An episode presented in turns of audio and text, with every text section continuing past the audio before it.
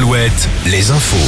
Avec Morgane Juvin, bonjour. Bonjour Arnaud, bonjour à tous. Des pénuries vont se faire ressentir rapidement. C'est le constat alarmant du secrétaire CGT de la raffinerie de Donge, Fabien Privélane. Un site à l'arrêt depuis le 7 mars et qui restera bloqué au moins une semaine de plus. Les syndicats de la SNCF ont appelé de leur côté à poursuivre la grève reconductible. En parallèle, les motions de censure devraient être examinées lundi à 16h à l'Assemblée nationale. De nombreux Français étaient dans la rue hier pour protester contre cette réforme. Ils étaient plus de 500 à Laval, 400 à Niort, un peu moins à Limoges, Tour et. Manifestation prévue cet après-midi à 14h à Nantes et Angers, 14h30 à Brest notamment. Rappelons qu'une mobilisation nationale est également annoncée jeudi prochain. C'était annoncé, c'est désormais officiel. La préfecture des Deux-Sèvres interdit toute manifestation et rassemblement organisé par le collectif Bassine Non Merci le week-end prochain. C'est justement ce week-end où une manifestation est prévue à Mosée-sur-le-Mignon et Sainte-Soline pour lutter contre l'implantation de grandes réserves d'eau. Hier, le porte-parole du collectif était en garde à vue à Niort.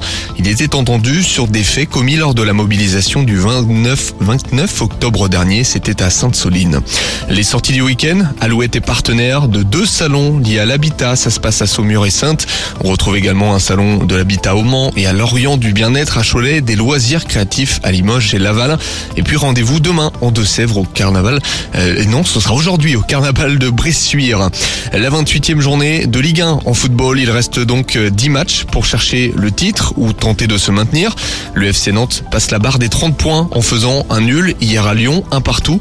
La réaction d'après-match du Canari Moussa Sissoko beaucoup d'efforts parce que Lyon a un système de jeu où ils mettent beaucoup de joueurs à l'intérieur avec beaucoup de mouvements. Donc il faut beaucoup de communication et essayer de bien resserrer les lignes. C'est ce qu'on a essayé de faire. Après par moments c'est vrai qu'ils ont réussi à, trouver parce qu'on peut pas tout, tout, bien faire. Mais dans l'ensemble je pense qu'on a fait un match, un match solide, un match cohérent. Je pense qu'avec plus de justesse on aurait pu leur, leur faire plus de, de mal. Mais bon c'est un bon point de prix pour notre, notre course au, au maintien et on va, on va savourer ce point. Lyon qui sera l'adversaire des Nantais en demi-finale de Coupe de France le 5 avril prochain. En national, succès de Châteauroux et Concarneau, match nul pour Orléans. On passe au basket avec de la Pro B hier dans le Grand Ouest. Défaite d'un point d'Angers contre Évreux, défaite aussi de Quimper et Orléans et puis succès de La Rochelle sur le parquet d'Aix-Maurienne. En National 1, Tours et Poitiers se sont imposés. Duel de nos régions Lorient-Chaland remporté par les Merlus. Et puis Rennes et Sable à l'avantage des Rennais. Avant la météo, un mot de rugby. Très grosse surprise hier soir à, Vannes et Angoulême en Pro D2. Le RC Vannes s'est offert le leader Oyonnax à la Rabine 17-7.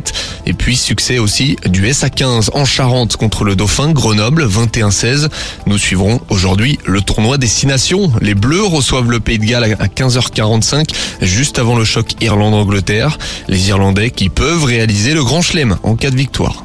Retrouvez la météo avec si belles vacances. Si belles vacances, des campings riches en sourires.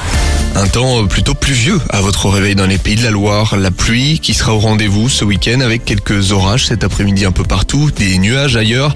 Il faudra attendre